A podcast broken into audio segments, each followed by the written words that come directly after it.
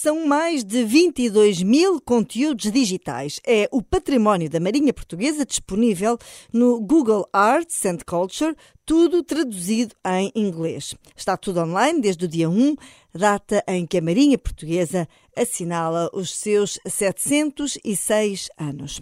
Neste projeto, que recebeu o nome de Portugal, um legado marítimo, é possível explorar o acervo dos equipamentos culturais da Marinha, o Museu de Marinha, o Aquário Vasco da Gama ou a Fragata Dom Fernando II e Glória, entre outros. Pode, por exemplo, explorar os mapas mais antigos, saber mais sobre os instrumentos náuticos que eram usados pelos navegadores, conhecer as várias embarcações portuguesas e até ouvir a prestação musical da Banda da Armada.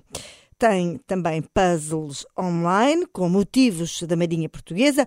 Pode escolher o grau de dificuldade do puzzle, completar sozinho ou convidar outra pessoa para se juntar a si online, claro está.